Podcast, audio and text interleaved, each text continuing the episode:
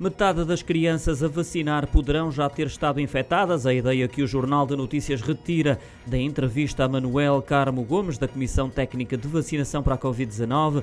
Recordo que são 638 mil as crianças entre os 5 e os 11 anos que estão, portanto, elegíveis para a vacinação. Relativamente às crianças infectadas, Manuel Carmo Gomes revelou que neste momento há uma média de 450 casos por dia neste grupo etário, sendo por isso um motivo de preocupação. Para o especialista, os 70 mil casos notificados até 5 de dezembro neste grupo etário são apenas a ponta do iceberg, porque, no entender de Manuel Carmo Gomes, existem milhares de crianças que não têm sintomas e, como tal, não são detectadas.